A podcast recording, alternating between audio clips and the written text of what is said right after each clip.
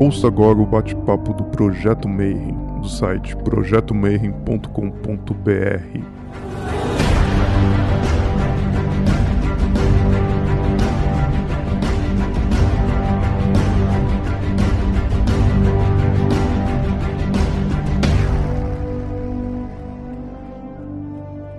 Bom dia para quem é de bom dia, boa noite para quem é de boa noite e boa tarde para quem vai ver depois no YouTube. Cara, hoje no bate-papo eu tenho um dos meus amigos mais antigos. Acho que nem lembro quando é que a gente se encontrou a primeira vez. A gente já participou de Ordem junto. Aí ele montou Conhecimentos da Humanidade, que é tipo o melhor canal de conhecimentos da humanidade do YouTube atualmente. Geralmente ele é que me convida para falar lá. Mas hoje eu inverti as coisas, sou eu que convidei ele, o grande Léo. Léo Lozada, a gente vai falar hoje sobre Caibalion e as sete leis herméticas e por coincidência, não por coincidência, o Rafa Reis também está aqui nesse bate-papo. Então eu acho que vai ser algo muito massa. O primeiro de tudo, Léo, boa noite. Boa Seja noite. muito bem-vindo. Boa noite, obrigado pelo convite. Uma honra de estar aqui no Mayhem. Vi nascer lá atrás, né, com, a, com, a, com aquela comunidade, com aquele grupo, e o projeto continua, e sempre trazendo mais galera com sede de conhecimento. Então, para mim, é sempre uma honra poder falar para vocês e sempre prazer de da gente estar conversando, né, Marcelo? Pelo, a gente não está se encontrando pessoalmente por causa dessa maluquice, mas de pandemia, mas estamos pelo menos online a gente está conseguindo se falar. E também Rafa Reis, que foi o tradutor do Caibalion, então que vocês já devem ter conhecido, já leram. Muito provavelmente a versão que vocês devem ter lido é a que o Raf traduziu. Então hoje, como é que a gente começa esse bate-papo, então, Léo? Quer falar um pouquinho sobre o Caibalion? Então, para quem começou, o que é o Caibalion?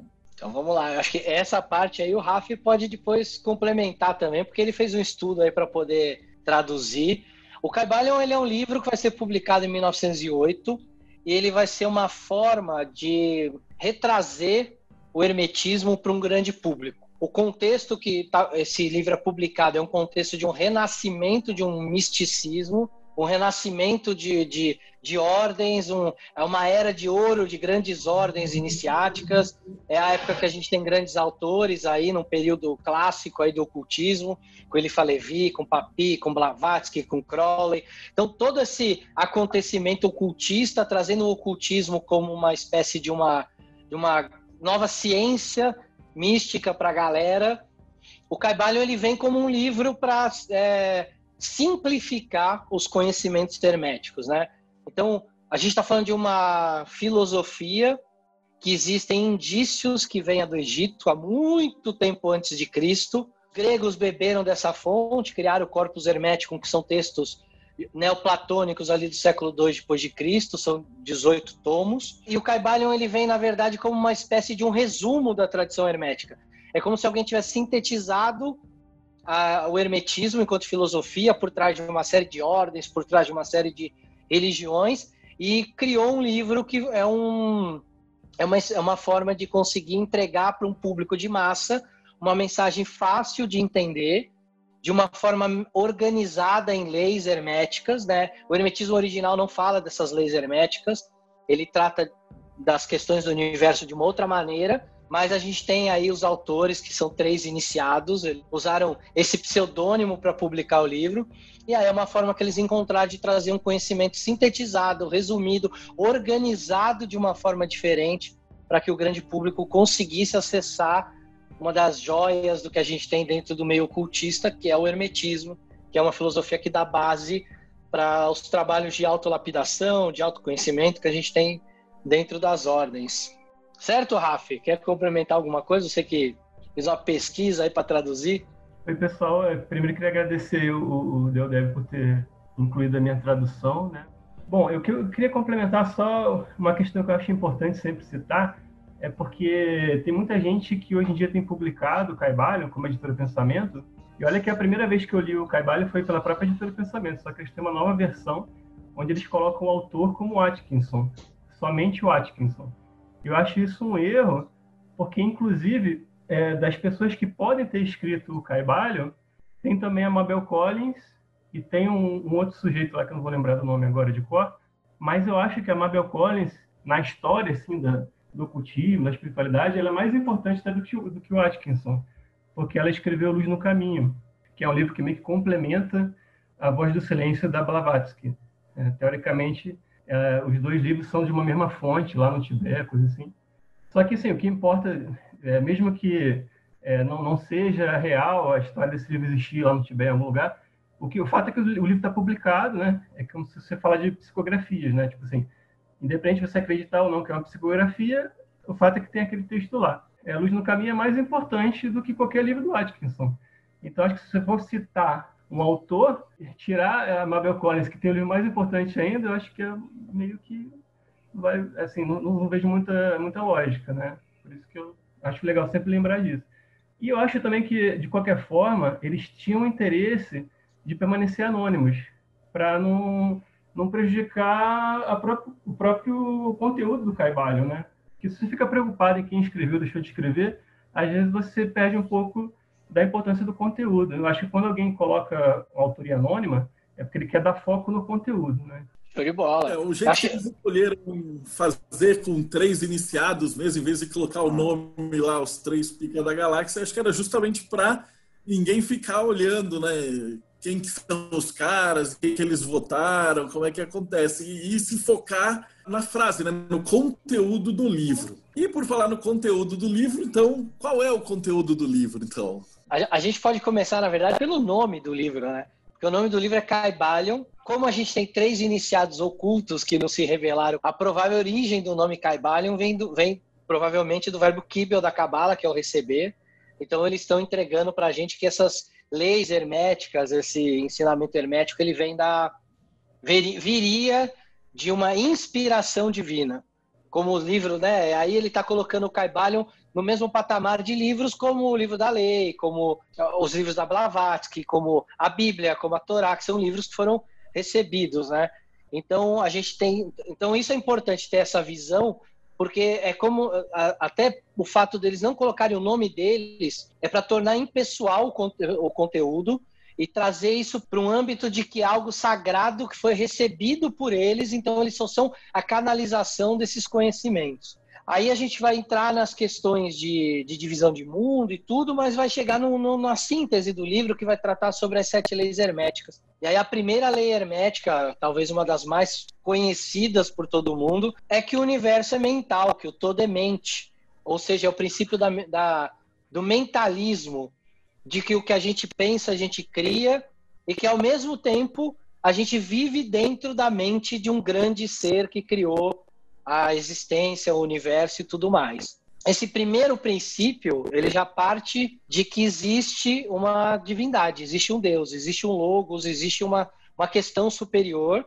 Então, dentro do hermetismo, é uma condição sine qua non você acreditar que existe um ser superior. Senão não faz sentido, não encaixa. Porque a gente está falando de que a gente existe dentro da mente desse todo, e enquanto reflexo desse todo, a gente também tem o poder de criar um universo nosso, no nosso microcosmos, que também é mental. Então, quando eu falo que o todo é mente, que o universo é mental, eu estou falando justamente da nossa capacidade de criar realidades dentro da nossa cabeça, do nosso mental, e a gente conseguir materializar essas realidades no mundo físico, fazendo com que elas se tornem densas e elas passem a existir não só no mundo das ideias, como diria Platão, mas que ela exista também aqui no mundo físico, onde a gente precisa colher a prática e as experiências que essas criações, essas manifestações trazem. Uma coisa importante sobre isso daí que você acabou de falar é que tem muita gente que, quando vai começar a estudar magia, principalmente quando vai começar a praticar magia,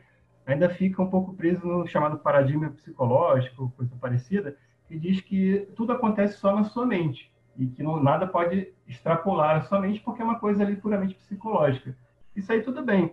O barato é que você pode extrapolar a partir do momento que o, o todo é mental. Então, isso que às vezes as pessoas não entendem, que a magia ela também funciona porque você pode influenciar uma outra mente que é muito maior do que a sua, que é simplesmente tudo que existe, que é o espaço-tempo inteiro, o universo inteiro seria o todo mental. Então é por isso que a magia pode funcionar lá fora, porque lá fora também é mental. Então, às vezes, as pessoas não, não se tocam disso. Uma outra coisa que eu queria comentar também rapidinho é que no, no Caibalion também tem uma coisa um pouco parecida com o que tem no livro dos Espíritos do Kardec, que é o seguinte: o Kardec ele faz perguntas para os espíritos e depois comenta essas respostas, certo?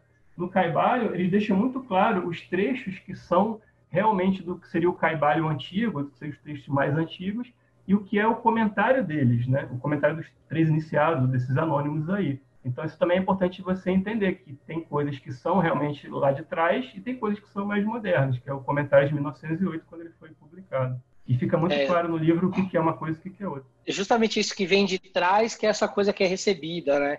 Que é trazida por uma inteligência superior, que pode ser Tote, pode ser Hermes, pode ser o Hermes Trismegisto, a, a entidade sincrética, ou simplesmente uma tradição que criou essas leis, criou essa filosofia e ela foi passada de, de pessoa para pessoa. Uma coisa legal de falar sobre essa questão do mentalismo é que uh, tem muito mago que fica pensando só nessa questão de, de fazer a magia no mental. A gente pode fazer uma boa separação do hermetismo nisso no, no, no seguinte sentido: enquanto eu posso usar da transmutação mental para realizar minha autolapidação, essa seria a grande chave de mudança do ser, ou seja, a partir do momento que eu reconheço nesse universo, nesse todo mental, eu reconheço os símbolos e os indicadores de que eu sou co-criador, que eu não crio sozinho, nem Deus cria sozinho, mas que eu tenho papel nessa cocriação, a partir desse momento eu, eu me torno responsável por colocar em prática o que eu penso também. Então, uma coisa que a gente fala muito na magia é que se a gente ficar apenas no mundo mental e da imaginação e não trouxer isso para o mundo da manifestação, a magia ela não se realiza. Não se realiza no sentido dela não se manifesta, dela não se traz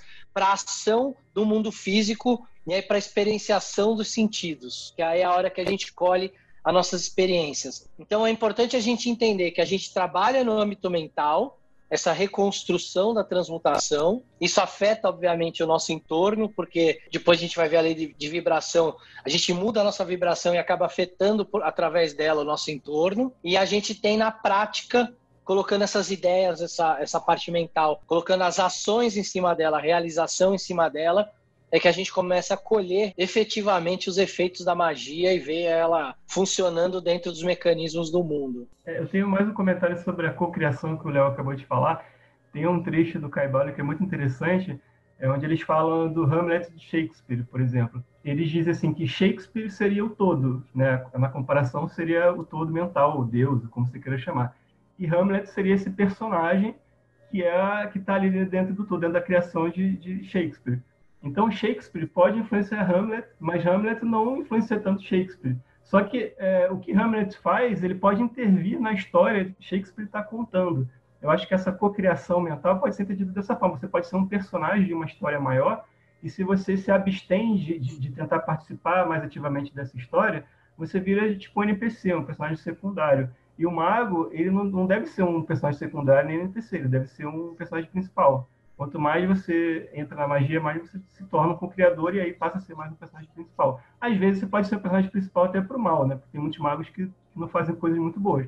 Mas isso é a magia, nem sempre ela é boa também. Esse universo mental como a tapeçaria que é colocado, né, nos porque você pensa e o universo é mental e o universo responde, mas cada um de nós tem o nosso fio. E aí a gente começa a aprender que tá tudo direcionado e tá tudo correlacionado, né? E o fato de você pertencer a uma coisa maior também te faz uma parte dessa. É como se cada gota do oceano ela tivesse uma autoconsciência e ela pode afetar o seu próprio mundo e de, de acordo com o que, que ela faz, ela vai afetar todo mundo que está ao redor, né? Deixa eu ver se eu tenho alguma pergunta. O Rodrigo perguntou se nossos paradigmas são formados por diferentes influências internas e externas ao longo da nossa vida.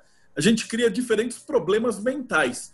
Tem algum jeito de reprogramar nossa mente para programar o entorno ao nosso redor? Quanto mais velho a gente vai ficando, mais paradigmas a gente vai criando, porque a gente tende a experienciar coisas, aprender com elas, e aí a gente tende a entrar num, em, em zonas de conforto, que a gente vai criando para que a gente não se não gaste tanta energia para resolver uma situação que a gente já experienciou, que a gente já sabe como resolver, mas isso, isso se torna um problema porque a gente começa a se tornar um pouco anacrônico. A gente fica muito preso às coisas antigas, coisas do passado, ferramentas antigas. Isso se torna um problema porque a gente não consegue sair daquelas zonas de conforto. O ideal para que a gente não se cristalize, não caia nessas, nesses paradigmas de crenças limitantes, é que a gente sempre mantenha-se assim como o universo. Já que a gente está falando de um todo mental, que a gente sempre se dinamize.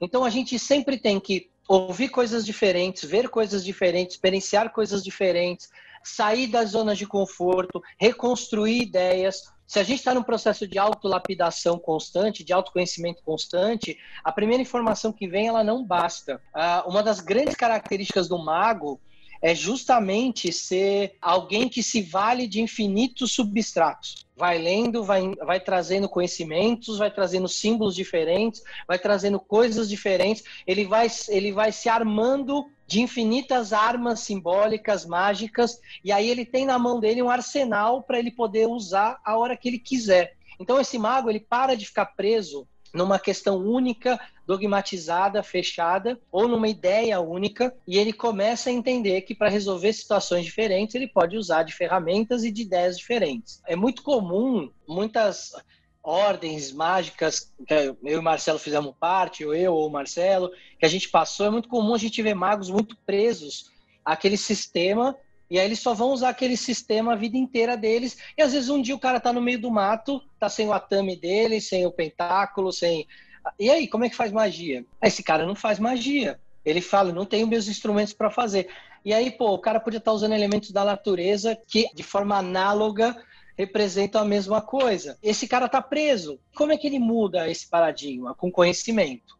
Com conhecer coisas novas, experienciar coisas novas. Aprender que não existe só um caminho, existem vários caminhos e você pode se encaixar melhor num caminho ou no outro, mas no fim você vai chegar no mesmo objetivo. E para chegar lá, você pode pegar talhos, usar um carro, usar uma carroça, usar um cavalo. Essas ferramentas têm que estar na sua mão. E acho que é aí que está o grande pulo do mago, é não se fechar numa crença limitante e estar tá sempre preparado para renovar suas ideias, refazer suas ideias e rever os seus conceitos. Eu vou passar agora para a segunda lei hermética, porque o pessoal está começando a fazer pergunta, então vamos falar primeiro das sete leis e aí depois a gente faz, porque a resposta de alguma das perguntas vai envolver mencionar outras leis, então eu acho que é mais lógico a gente é, comentar primeiro todas as leis e aí depois passa para as perguntas, beleza? Legal, então, beleza. Então, qual é a segunda lei hermética?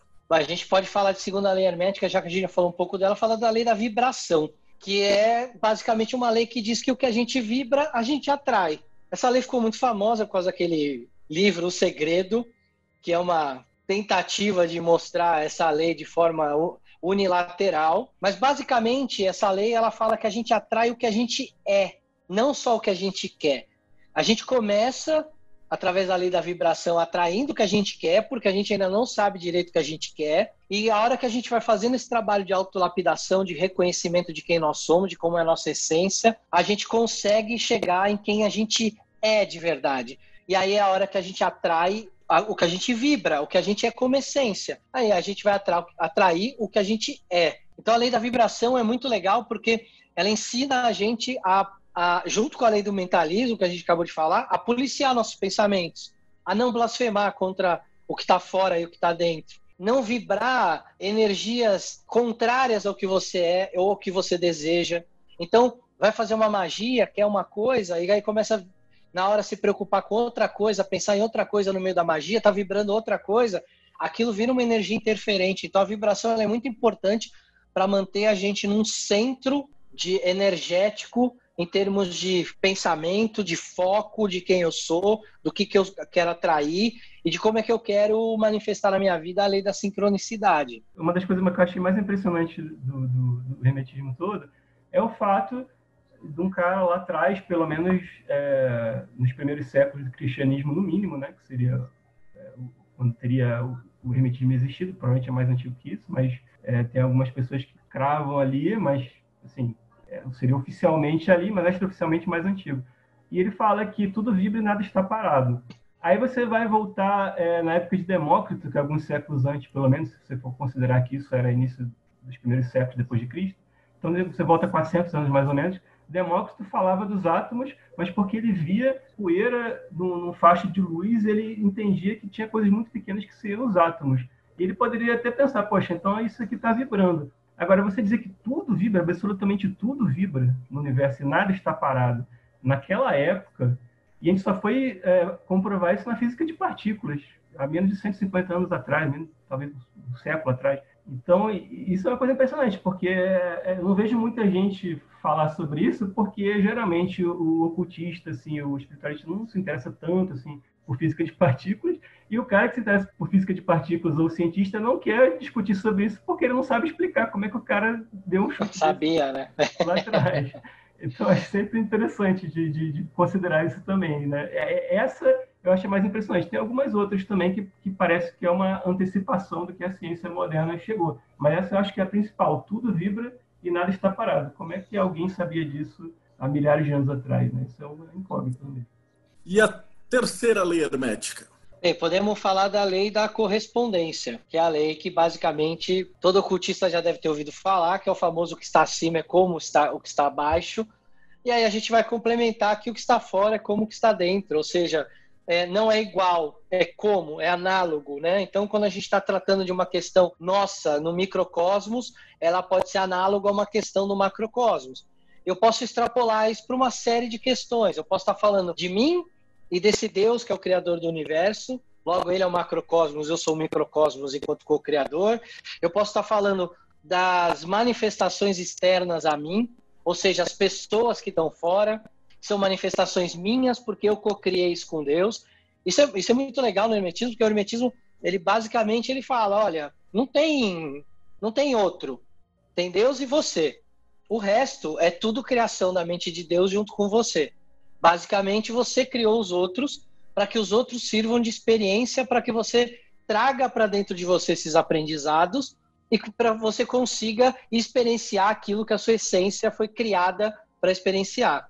Eu sempre, eu sempre gosto de brincar com relação a isso, de que Deus quis criar um universo e ele falou: Poxa, mas como é que eu vou conseguir experienciar tudo, tudo ao mesmo tempo, todas as emoções, todo o infinito que eu estou criando? Pô, eu vou me dividir em infinitas partes e vou fazer cada parte dessa experimentar uma parte da criação. Então, teoricamente, a gente está falando que todas essas partes têm as suas experiências, têm a sua essência, têm a sua questão única que vai resolver e que em algum momento todo mundo volta pro pro todo e traz toda a experienciação do universo que ele criou para ele de novo. Talvez isso seja uma analogia ao Big Bang e ao Big Crunch. E aí o Big Crunch é Deus recebendo todas as experiências de volta e fala: legal, quero experienciar de outra forma agora. E vem um novo Big Bang que vai fazer com que todo mundo vai experienciar isso de novo. A gente tem essa, essa questão do Kaibalion que vai te provocar o tempo todo a você olhar para o dentro e para o fora.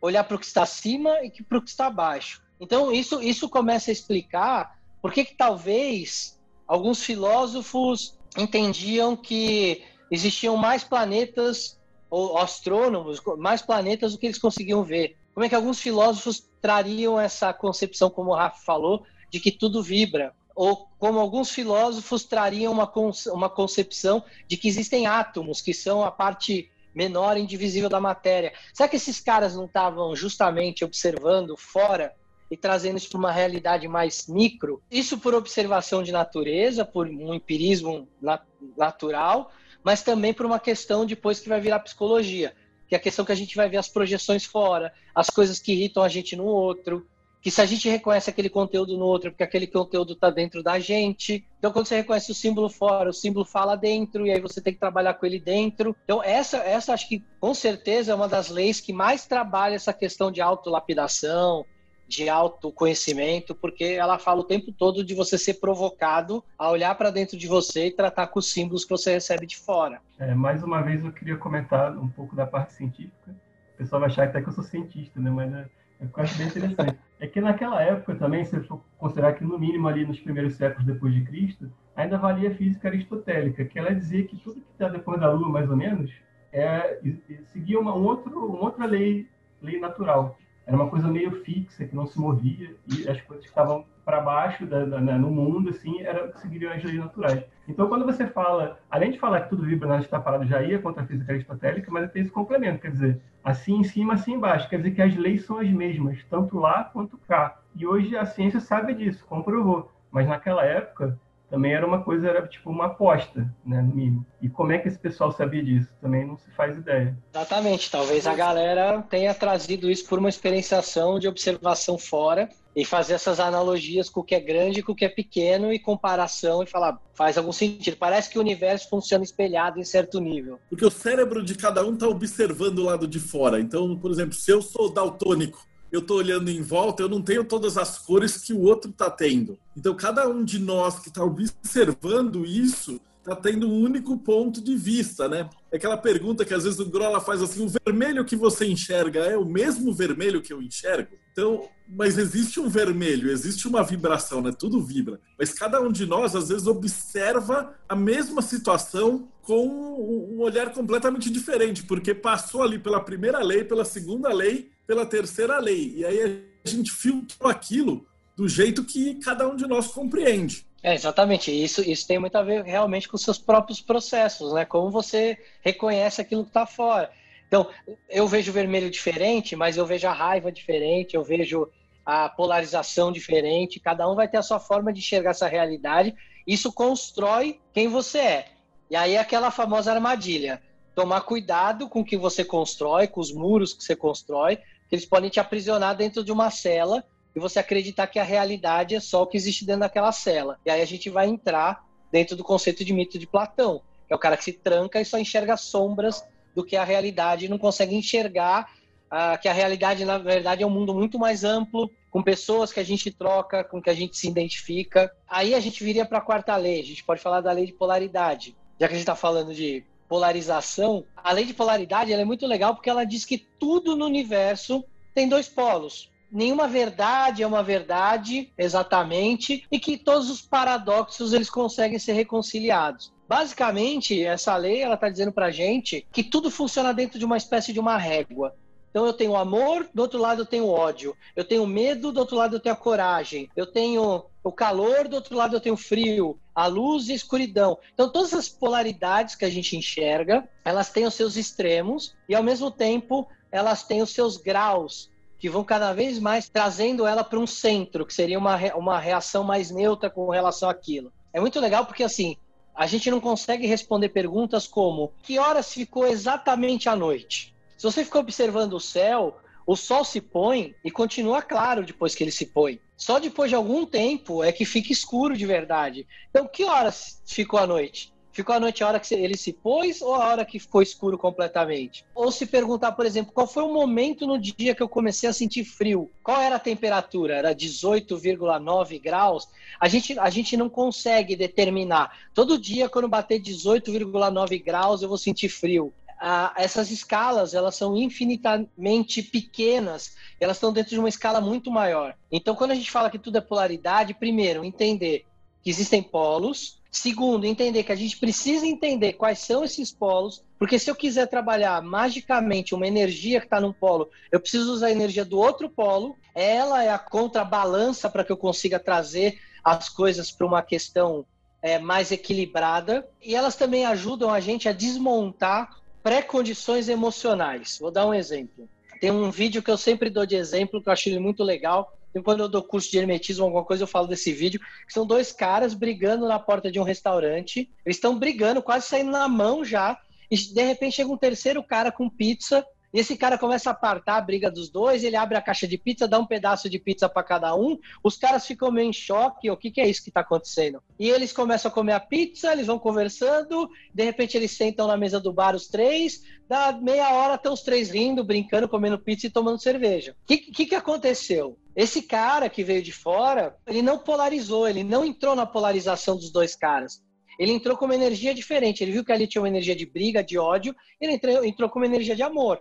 Então, o que ele fez? Ele transmuta aquela briga, acalma os dois, faz os dois conversarem. A gente sabe que pizza é um instrumento do amor, né? Então, ele, ele foi auxiliado por um instrumento mágico que é a pizza. E aí ele conseguiu fazer com, com que os caras parassem. Então, um mago, ele tem consciência da lei de polaridade e ele nunca se deixa levar por um efeito manada, por exemplo. Ele é o cara que ele vai ver o efeito acontecendo, ou ele vai ver isso de fora como uma experiência, ou ele vai entrar no, na, dentro da manada e ele vai quebrar o processo de polarização da manada com a energia contrária. Então, acho que essa é uma das grandes chaves que o Hermetismo traz para a gente com relação à polaridade. É a gente entender que existe uma energia oposta e que essa energia pode ser trazida para que a gente consiga equilibrar a balança naquele momento e tirar as pessoas dos, dos extremos. A gente tem uma lei que diz que tudo no universo é rítmico, tudo é cíclico, que tudo tem suas marés, que tudo que sobe desce, então, a gente está dizendo que o universo vai passar por ciclos constantes. Como nós estamos inseridos no universo, nós também vamos passar por ciclos constantes. Eu estava até comentando com o Marcelo, hoje eu fiz uma live meio-dia para uma empresa falando sobre como a gente repete os padrões pós-pandemia historicamente, e aí falando um pouco do que provavelmente a gente vai repetir de padrão pós-pandemia nessa pandemia, pegando as outras histórias e vendo que, quais são os padrões que se repetem. Isso mostra que nós, seres humanos, também ciclicamente nós repetimos esses padrões. Só que a gente repete esses padrões em degraus de consciência diferentes, níveis tecnológicos diferentes. Então agora a nossa consciência é mais expandida, a gente tem acesso a mais conhecimento, então a gente vai ser provocado a aprofundar sobre essas questões de uma maneira muito mais profunda, muito mais densa do que uma galera de 500 anos atrás que não tinha uma consciência tão expandida. A gente tem na lei do ritmo o tal do pêndulo, que diz que tudo pendula. Então a gente sempre vai para um lado, vai para o outro, né? Quando a gente está falando de ciclos, a gente está falando de visitar um lado, visitar o outro. Então a polaridade vai estar tá também associada a isso. E dentro do ritmo, a gente vai ter esse pêndulo que vai caminhar de um lado para o outro. A gente vai ter uma sublei dentro do ritmo, que é a lei da neutralização. O que é essa lei da neutralização? Ela é uma espécie de uma chave que diz para nós o seguinte: o universo ele tende ao caminho positivo. O pêndulo vai para o positivo. Quem estudou Cabala sabe que o primeiro movimento da árvore da vida é de Keter para Roquimar, ou seja, ele está indo para o pilar da expansão. Então, no momento que o universo está no Big Bang, na expansão, a gente está sempre sendo trazido o polo positivo, mas o pêndulo vai para o negativo. Se a gente entrar nessa pendulação constante, a gente vai começar a viver os extremos.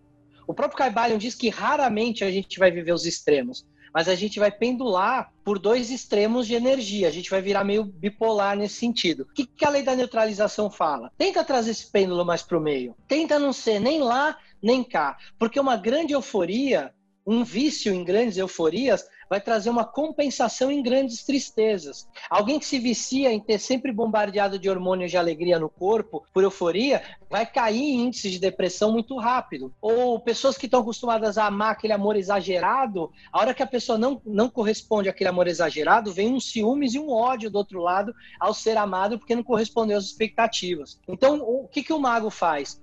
Ele tenta neutralizar o pêndulo. O pêndulo não para, ele é impossível de ser parado. Mas quando a gente começa a ir para o negativo, a gente automaticamente se vale de âncoras mentais para trazer esse, esse pêndulo para o positivo de novo. Como ele é propenso a vir para o positivo, é mais fácil trazer para positivo. Só que aí a gente tem que tomar um segundo cuidado, não puxar ele demais para o positivo. Então, quando a gente for viver uma alegria, viver uma alegria comedida. Porque quando vier uma tristeza, vai ser uma tristeza comedida. Então, nunca vivi uma grande euforia para não viver uma grande depressão. Alguns alunos às vezes me perguntam: ah, mas isso é uma apatia, Léo? Não, não é. É diferente de apatia. Você vai sentir. Vai sentir a raiva e vai sentir o amor. Não tem problema, você tem que sentir os dois, faz parte da sua experiência humana. Só que você tem a oportunidade de não sentir isso em graus que vão tirar o controle sobre você mesmo. Pronto, Rafa, só deixa para falar do pêndulo. É, eu, eu, vou, eu vou começar falando, inclusive, de budismo, estoicismo e coisas assim, que, que, que é a base disso daí também. Quer dizer, quando você sabe que só existe a felicidade porque existe a tristeza, aí você começa a entender melhor as coisas. E às, às vezes as pessoas não param muito para pensar sobre isso. Porque se não existisse tristeza, como é que você ia saber o que é felicidade? E se não existisse felicidade, como é que você ia saber o que é tristeza? Então é meio até meio óbvio, se para pensar 15 minutos sobre o assunto, que você fica realmente pendulando entre felicidade e tristeza. E o que o budismo fala, o que o estoicismo fala e tal, é que você tem que justamente ter um sentimento mais de contentamento, assim, perene, sabe? Não é nem uma grande alegria e nem uma tristeza. Lógico que a gente tende sempre mais para alegria, para coisa positiva. Ninguém quer ficar sentindo dor, ninguém quer ficar com melancolia, mas esse contentamento perene é aquela coisa assim que comedida mesmo no sentido que você não precisa tanto dessa grande alegria para manter o seu contentamento com a vida, né? Você pega um monge budista, ele está mais ou menos sempre do mesmo jeito, porque se ele ganhar na loteria, para ele não faz tanta diferença assim, que o dinheiro para ele também não vai fazer tanta diferença, porque ele já achou a felicidade dentro dele. Então é mais ou menos por aí. A outra coisa que eu ia falar já tem a ver com, com mais com política, mas eu vou falar bem rapidinho, né? Não sei se tem muito a ver com o tema falar de política, mas acho bem interessante. É, em países onde as pessoas têm mais educação, é, são mais conscientes da política, do que, que é a esquerda e a direita, aqui também essa coisa que pendula, e tam, também você não vai querer que fique sempre um governo de esquerda, sempre um governo de direita, porque tem a tendência a virar uma ditadura. Então lá eles sabem que tem que respeitar o outro lado. Então estou falando de Suécia, pessoal ali da Escandinávia, ali o norte da Europa, coisa assim. Então se você for pegar é, como é que é uma, uma eleição presidencial nesses lugares, é uma coisa que o cara não fica desesperado se o outro lado vencer. Ele não acha que vai acabar o mundo dele se o outro lado vencer. E o que acontece aqui no Brasil recentemente é que você teve uma pendulação para um lado e há cinco anos atrás ninguém ia imaginar que essa pendulação pudesse chegar no lado oposto tão rápido. Parecia inimaginável, né? Estou falando de lógica de PT e Bolsonaro, mas ninguém poderia imaginar que do PT você chegaria no Bolsonaro tão rápido. Mas isso é justamente o que acontece, porque como as pessoas elas estão meio que desequilibradas nisso daí, quer dizer, elas acham que elas não podem sair do poder, o lado delas não pode sair do poder porque vai dar tudo errado, quer dizer, então quando a coisa sai do poder é uma coisa meio traumática, sempre vai para o outro lado. E agora é a mesma coisa, quem está no poder agora acha que não pode sair do poder e todo mundo que discorda deles é, é, é, é classificado no extremo oposto. É uma coisa muito parecida, você vê que eles meio que se espelham em muitos momentos, né? Acho que é meio polêmico falar sobre isso, não quero entrar em, nomes específicos, coisas específicas, mas se você analisar como é que está a política no Brasil, essa polarização toda, é justamente isso. A gente não consegue ir para o centro. Na última eleição, a gente teve várias opções no centro e elas não têm chance, porque a gente está desequilibrado. Agora, quando você vai para um lugar assim que as pessoas estão mais. tem mais tempo de democracia, não teve traumas de ditadores, coisas assim, as pessoas entendem que é até saudável que tem essa pendulação. E aí, quando tem essa pendulação, o pêndulo, em vez de ficar se dando saltos, ele vai para o meio e você fica numa coisa mais equilibrada. Né? Talvez daqui a umas três gerações a gente consiga chegar lá. É onde o Brasil, como nação, vai aprender o que é lei de neutralização, né? Ou a gente aprende na marra, ou nós vamos continuar nesse lodo que a gente, político que a gente está, né? Vai ter jeito. Eu gosto, o Rafa falou dos excessos das emoções. Tem um filme do Tom Hanks, de espiões, tem um espião russo, o cara é capturado, aí o cara fala assim, mas você vai ser fuzilado, não sei o que, você não tá nervoso. E o cara olha com uma cara assim, pôquer, falar assim, adianta eu ficar chorando, eu ficar dando pulo. Então é mais ou menos essa pegada. O cara tem a noção, ele, ele consegue sentir tudo com a mesma intensidade que a gente, mas o cara não vai se deixar ser levado pelo pêndulo, né? Se deixar ser levado por isso aí. Você tem que só tomar cuidado, porque às vezes a pessoa quer parecer o que ela não é, ou seja, ela quer pare... ela está tá estudando budismo,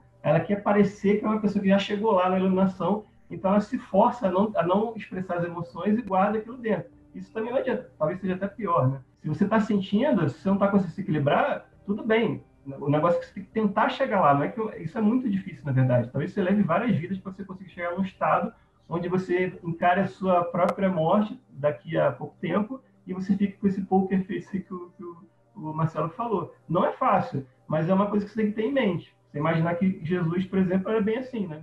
É importante a gente entender essa questão de experimentar as polaridades, porque os ritmos, o pêndulo, porque se a gente não aprender isso, a gente não aprende que existe fome no mundo para que alguém seja solidário. Existe alguém passando frio porque alguém precisa de um agasalho e saber o que é caridade. Então, a, a gente só vai experienciar essas energias dentro da nossa realidade se tiver alguém do outro lado se predispondo a receber. Então a gente, eu, eu, sempre falo que no hermetismo quem dá é tão importante quanto quem recebe, porque se não tiver a força receptiva passiva, a ação ela não pode acontecer e sem ação não tem experiência. Então a própria pendulação, a própria polarização, ela é necessária até certo grau porque ela faz parte do nosso processo de aprendizado. A gente só diferencia as coisas por polarização. A gente criou dia e noite por causa disso. A gente criou bem e mal por causa disso. A gente aprende por isso. E se não fosse assim, uh, talvez o nosso aprendizado fosse muito limitado, fosse unilateral e a gente nem entenderia o que, que seria um aprendizado. Talvez a vida inteira você ouviu que só existe um jeito de governar um país e nunca estudou outros e você vai acreditar que só existe uma forma de governo existente e criada no mundo. Enfim, é muito saudável a gente ter polos diferentes, ritmo, pêndulo, para a gente não se cristalizar numa coisa só e ficar preso naquilo eu acho também que isso resolve, de certa forma, o problema do mal. Né? Tem muita gente que passa a vida inteira se questionando sobre o problema do mal, o problema filosófico, e quando você volta, se quiser voltar aí que o Léo acabou de falar, para mim, pelo menos, meio que resolve esse problema também. Perfeito. Eu estou guardando as perguntas para depois, ainda falta uma, uns pêndulos. A hora que a gente terminar ah. das leis, eu volto. Tem umas perguntas muito boas aí. Vamos para as duas últimas, então. Tem a lei do gênero, que diz que tudo no universo tem os dois gêneros, tem o princípio masculino e o princípio feminino. Então, basicamente, eu estou dizendo que tudo no universo tem um lado expansivo e um lado restritivo, um lado de caos e um lado de ordem, um lado de planejamento, de estratégia e um lado de execução, de ação. E isso não é só uma questão de sexo. O sexo é uma das formas em que a gente vem e o princípio de gênero pode se manifestar. Mas isso não é só uma questão de sexo, isso vai muito além disso. E aí a gente vai entrar na alquimia, que vai falar sempre do casamento alquímico, da gente juntar o princípio masculino com o princípio feminino. Esse casamento feito no caminho do meio é o casamento em que a gente consegue, é, ao fim de uma jornada, por exemplo, conseguir integrar o nosso masculino e o nosso feminino. A história de Eros e Psique, basicamente, é uma história que fala de integração de masculino com feminino é, até no final, né, ele fala, poxa, é, procurei tanto pelo meu lado feminino e ele estava dentro de mim o tempo todo. Então, a, a gente está falando justamente de buscar dentro da gente as nossas características expansivas e restritivas, integrar elas e usar elas ao nosso serviço. Então, a, quem se identifica com o gênero masculino vai ter mais facilidade de lidar com os princípios masculinos. Quem se identifica com o princípio feminino vai ter mais facilidade de lidar com o princípio feminino, mas isso não é uma regra também. Os relacionamentos, inclusive entre um homem e uma mulher, dois homens, duas mulheres, enfim, é, esses princípios eles tendem a, a transitar entre altos e baixos ou até se sobrepor um ao outro. Então, esse é o sexto princípio, sexta lei hermética. E a última lei hermética é a de causa e efeito, que é, para mim, uma das mais legais, porque basicamente essa lei diz que toda causa tem um efeito. Então, toda ação tem uma reação. O que, que o Caibalion traz além do que a física newtoniana fala? Ele fala que esse efeito ou essa causa não estão literalmente relacionadas no mesmo plano. Existem vários planos de causa e vários planos de efeito. Então eu sempre brinco. Ah, aconteceu alguma coisa com você no plano físico e você não consegue fazer uma analogia desse símbolo com a sua realidade, procura no plano emocional, procura no plano mental, procura no plano espiritual. Com certeza você vai achar uma ligação de coisas que você faz e que você colhe esse, esse, efeito em outro plano. Então a gente tem que sempre ficar vigilante, porque tudo que a gente causa tem um efeito. Se a gente é uma pessoa que passa a vida inteira colhendo efeitos, ah, minha vida é isso, minha vida é aquilo, nada dá certo, meu amigo, uma má notícia, você está vivendo nos efeitos. Você precisa voltar, tentar chegar na causa da onde você chegou nesse ponto, e a hora que você está na causa, você consegue entender qual é o seu processo de gatilho que faz com que tudo isso aconteça. O mago, no bom sentido, ele é um causador. Ele é o cara que ele causa, ele sabe exatamente o que ele faz, qual é a ação que aquilo vai gerar como efeito, ele faz uma escolha, ele se responsabiliza por aquela escolha, sabendo exatamente o que vai acontecer. O bom mago, ele consegue prever os efeitos da magia dele, das ações dele. Então ele não vai ser pego de surpresa. Quando uma ação ocorre, um efeito ocorre, aquele mago vai falar: não, eu escolhi isso, eu me responsabilizo por isso. Isso tira um pouco da moralidade da magia, dessa questão de bem e mal, porque a gente já não está mais falando de uma moralidade presa a um tempo. A gente está falando do que eu sou, do que eu quero fazer, do que está alinhado com a minha essência, e aí eu posso fazer aquilo causar aquele efeito. E se alguém falar alguma coisa do tipo, ah, meu, por que você fez aquilo? Eu fiz porque eu quis, e, aí as consequências eu vou arcar com elas. Então, basicamente, a lei de causa e efeito, ela é uma lei que traz a responsabilização para o mago. Ela é muito diferente, por exemplo, de que algumas linhas kardecistas trazem no, no sentido de karma, é, ou de causa e efeito, de que existe alguém com uma prancheta anotando todas as cagadas que você faz, e a hora que você morre, o cara vem ler todas as cagadas e fala: dá um jeito de resolver isso aqui. Não é assim. O universo ele é matemático. Você causou uma ação aqui, aqui tem uma reação. Essa reação, o mago sabe qual é. O cara que não conhece magia, não conhece, é, não se autorresponsabiliza pelos seus atos, ele colhe os efeitos como acaso, como coincidência, como algum ser externo que quer me punir, ou com alguma pessoa que eu não conheço que quis ferrar minha vida. Por isso que o hermetismo não é tão fácil de ser digerido, porque é uma lei que ela, os princípios herméticos te entregam a responsabilização por tudo que acontece na sua vida para você. A culpa de tudo é sua, não a culpa cristã, mas a consequência, a responsabilidade de tudo que acontece com você é só sua e de mais ninguém, porque afinal só tem você e Deus. Deus está ali experienciando através de você, você é o co-criador, então parabéns para você. É, eu queria complementar com o que o Léo acabou de falar, dessa coisa de comparar com o karma do espiritismo, né? Para mim é exatamente isso. Inclusive, no próprio espiritismo você pega, entende um pouco isso melhor. Que eu penso o seguinte: quando você se conhece ao ponto de entender tudo que está se passando dentro de você, a, a, como você está se sentindo todo o tempo, dizer, você não fica assim sonâmbulo na vida, né? Que eu acho que o mago tem que ser mago 24 horas por dia. E aí você fica assim, tipo, quando alguém tem práticas de meditação ou, ou, práticas mais de um misticismo assim, fica mais conectado com a divindade, é mais fácil de perceber, né? Mas qualquer um com uma, alguma experiência consegue perceber.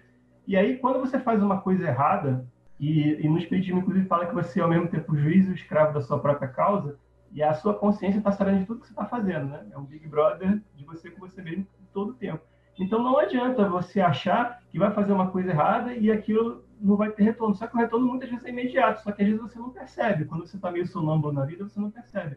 Mas quando você está já num caminho mais espiritualizado, tá no, ao ponto de ficar se auto-observando todo o tempo, você percebe automaticamente, na hora que você faz um, um mal para alguém, alguma, alguma cagada para alguém, aquilo já te causa um impacto. E aí esse somatório de coisas lá na frente pode te é, trazer para um estado de consciência que você não gostaria de estar. E aí, quando a pessoa morre assim, ela pode ir para o céu ou para o inferno, de repente, dependendo do estado de consciência que ela passou a maior parte da vida. Então, o mago, quando ele se preocupa com isso, quando ele está todo, todo, todo tempo se auto-observando, ele tem a tendência de ir para um lugar mais celeste, mesmo depois da morte, por causa disso. Né? E aí, você pode comparar causa e efeito com esse karma mas não é, eu concordo com o Léo não tem nada a ver com o cara lá com a prancheta falando, não, você agora vai acontecer isso contigo, porque aí você vai chegar lá e você vai ganhar tantos pontos de karma, e, sabe? Eu acho que não é assim, não. Acho que é uma coisa que meio que é como se fosse uma lei natural mesmo, e que muita coisa acontece automaticamente no ato que você, é, é você já, não é no ato, já tem, uma, já tem um efeito. E às vezes você não percebe. Não é outra pessoa que vai vir vigiar o que você está fazendo. É você mesmo. Por isso que você não tem como enganar o karma. A hora que você chegar do outro lado, não é tipo, ah, vai ter 10 juízes, se eu fizer assim, eu escapo por aqui, escapo por ali. Não tem isso. É você e Deus. E você. Então você não tem como enganar o karma. É impossível. É, é esse um dos motivos que o, que o faz e o que tu queres, a de ser o todo da lei, é tão mal interpretado. As pessoas acham que isso é, uma, é um permissionamento para fazer o que quiser. Quando na verdade o que o Crowley está fazendo, falando que, que, essa lei é a lei, é a lei da sua essência, é quem você é. Então faz o que você quer. Esse é o todo da lei. Desde que esteja alinhado com a sua verdadeira vontade, com quem você é, e, e, quem vai colher os frutos é você, quem vai colher as responsabilidades também é você. Não quer dizer que o que você fizer não tem responsabilidade, você pode fazer o que você quiser, se liberta e faça o que você quiser. É justamente uma frase ambígua, porque ela está dizendo você está livre para fazer o que você quiser, só que dentro de quem você é. O Léo agora citou Telemann, né? citou Crowley. Alguém aqui, o Rodrigo Ferreira, falou que essa conversa tem muito paralelo com o quarto caminho do Gurdjieff, né? que o Fraterado estava falando outro dia. Então, eu queria falar como tudo isso, na verdade, eu encaro mais como uma lei natural, uma lei natural da, do espírito, da espiritualidade. Então, o Caibalho, ele faz uma leitura disso que é uma coisa universal. Então, é por isso que ele pode ser usado em qualquer vertente. E por isso que muitas vezes a gente está falando coisas aqui que podem ser lidas na, na Telema, no Quarto Caminho, em outros, em outros lugares. E é isso, porque... E é por isso que você não consegue escapar, sabe? Não, não adianta, porque é uma lei natural. Você vai... É como se fosse a gravidade, né? A, a causa e efeito é como se fosse a lei da gravidade. Não tem como escapar. Eu ia começar com as perguntas, não, não ia complementar mais nada. Achei que vocês falaram, tá perfeito, não tenho mais nada para adicionar. O Rodrigo ele perguntou, pediu para vocês falarem um pouquinho mais do contexto político mundial na época que o Caibalion foi publicado a primeira vez.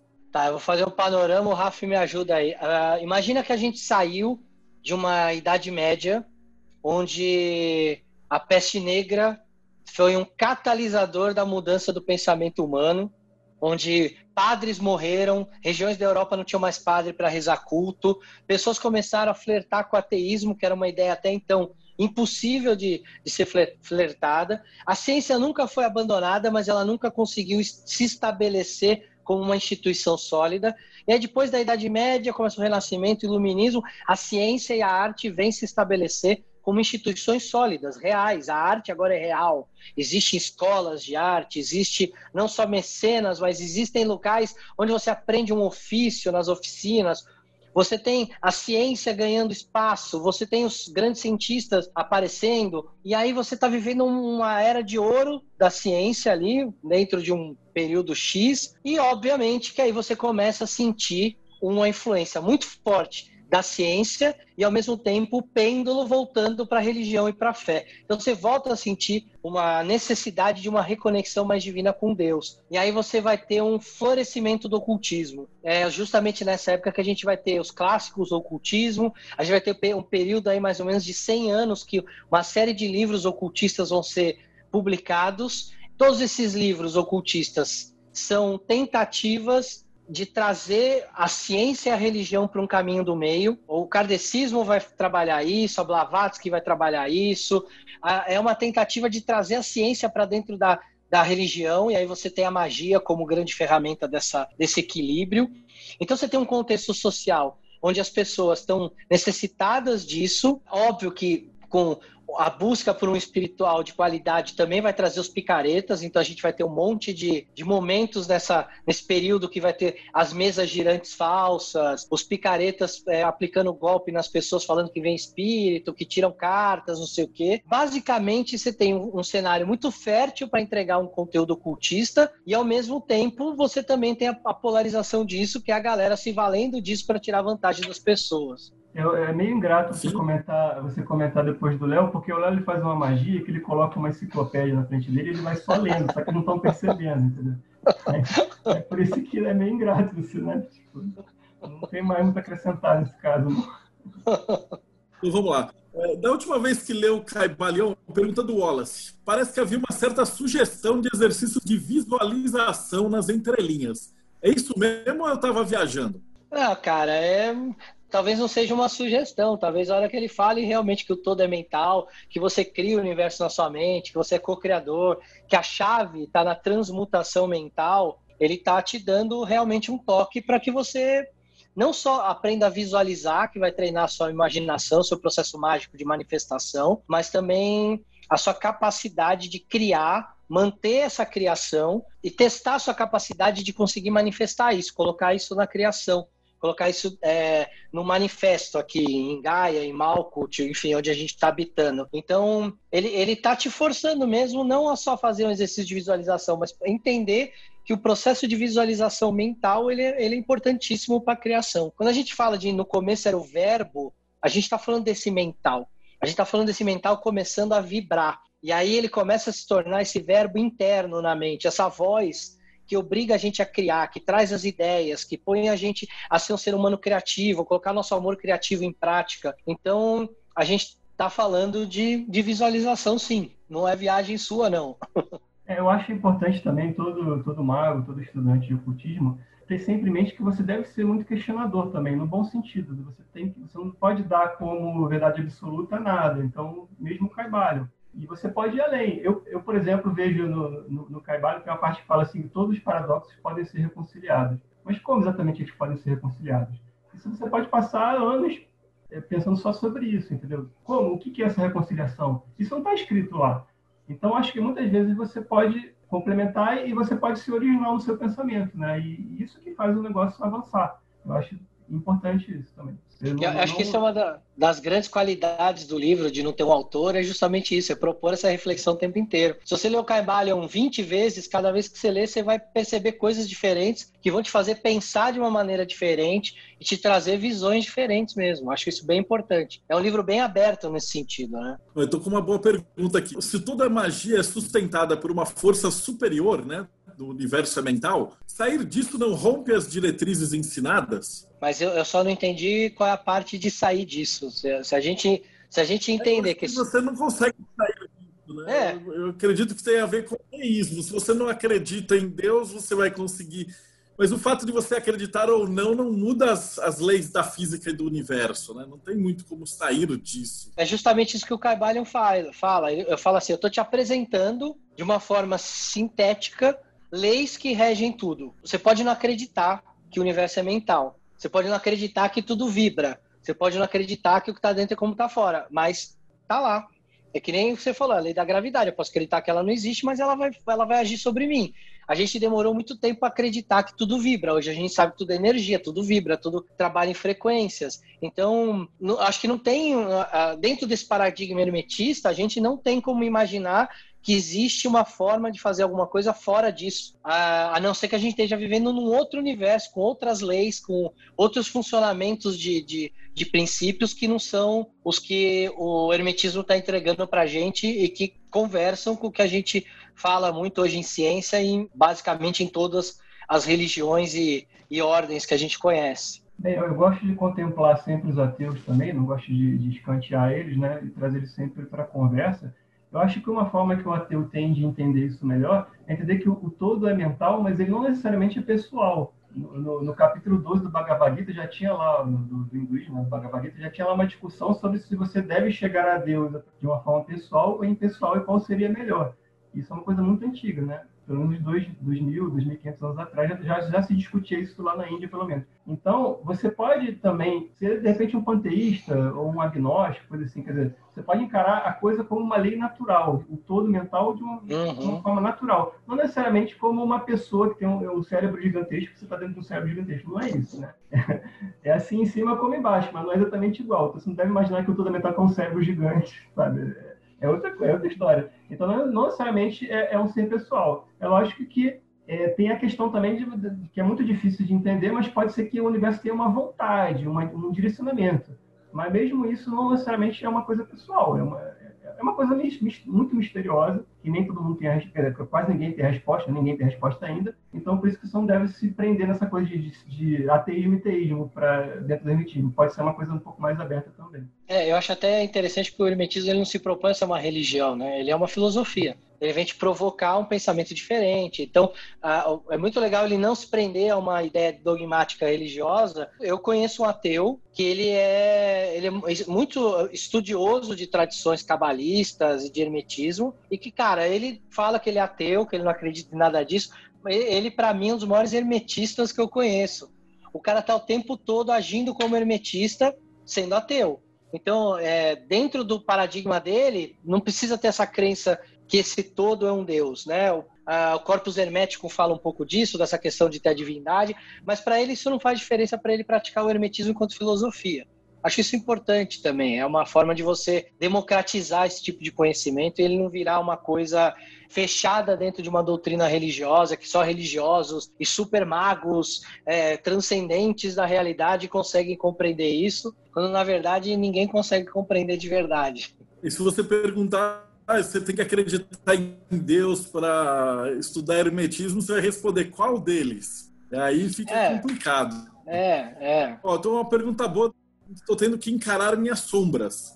Uma coisa é a teoria e outra é ficar de frente para a sombra. Como é que vocês, através das leis herméticas, conseguem entender, encarar esse, esse olhar para a sombra e caminhar ao lado dela. Eu acho que o cara que, que mais trouxe isso para uma aplicação prática, talvez, e bebeu muito dessa fonte alquímica, cabalista e hermetista, foi o Jung, né? E aí cabe uma explicação muito legal da gente ver fora essa sombra, né? Quando a gente reconhece fora o, aquilo que está projetado, aquilo que irrita a gente, que incomoda a gente, aí tá a a, a, tal da nossa sombra. E aí é a hora que a gente faz o exercício de voltar para dentro, entender que a gente tem isso dentro da gente, aceitar que a gente tem isso dentro da gente que é o primeiro caminho para a gente trazer isso à consciência. E aí, a partir do momento que a gente entende isso, traz isso à consciência, a gente começa a lapidar isso, transformar esse aspecto sombrio em algo mais iluminado à luz da consciência. Algo que eu consigo, que eu sei que eu não vou eliminar, mas que eu consigo integrar no sentido de saber que isso está ali, saber quais são os gatilhos que me levam até aquele tipo de comportamento,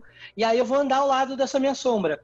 eu vou ter ela do meu lado, eu sei que ela tá ali, eu sei que se eu cair na armadilha do, do ego de disparar um desses gatilhos e aí me polarizar para um lado ou para o outro, aquela sombra vai tomar o controle, aquele complexo vai tomar o controle, mas ao mesmo tempo, é, se eu reconheço, sei que aquilo está ali, eu controlo aquilo. Eu mantenho aquilo sobre a minha vigilância.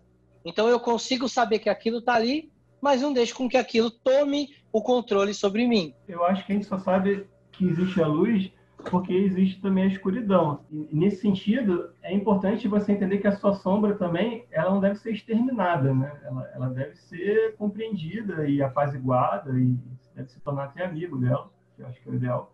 Não é fácil, mas eu acho que esse é o caminho. Todo esse caminho de autoconhecimento, né? De você olhar para dentro, descobrir quem você realmente é, entender quais são os pensamentos que são realmente seus, quais são as ideias que chegam de fora, não acreditar muito em venda casada de ideias ou ideologias.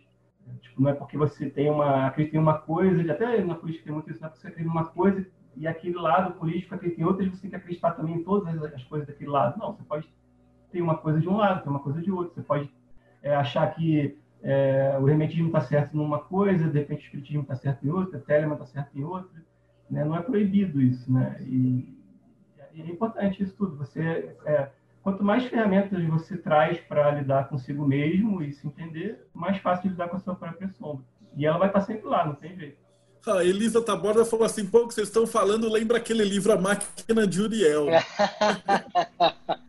Antes da gente entrar no bate-papo, a gente estava justamente falando desse livro, que o Rafa está lendo, ele até mostrou para a gente. Desde o primeiro post do Teoria da Conspiração, lá em 2000 e nada, eu falo desse livro, acho que é um dos meus favoritos das grandes teorias da conspiração. Quer falar um pouquinho dele, Léo? Esse livro é fantástico. Ele traz uma visão de mundo muito diferente. Gosto desses dois autores porque eles procuram provar o que eles falam.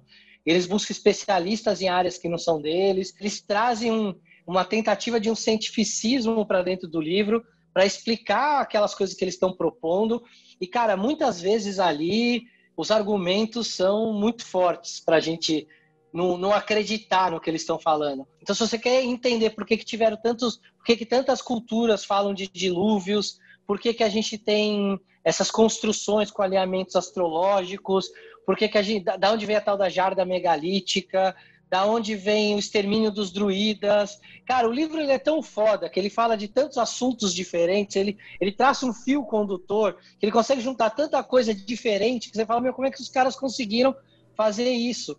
É quase como recontar uma parte da história da humanidade diante de uma nova visão que eles criam. Então, puta, a máquina de Uriel para mim é um é um livro que para quem gosta de pensar diferente, se desafiar, sair da zona de conforto, ele é uma boa, um bom instrumento para te provocar ideias diferentes. Rafi, é, você começou tô... a ler ainda, né? É, eu tô, eu tô no meio, mais ou menos na metade, né? são 400 páginas antes do apêndice, eu tô mais ou menos na metade. Eu li também porque o Léo cansou de recomendar. Eu já tinha comprado faz um tempo, fica na minha pilha ali de leitura. É.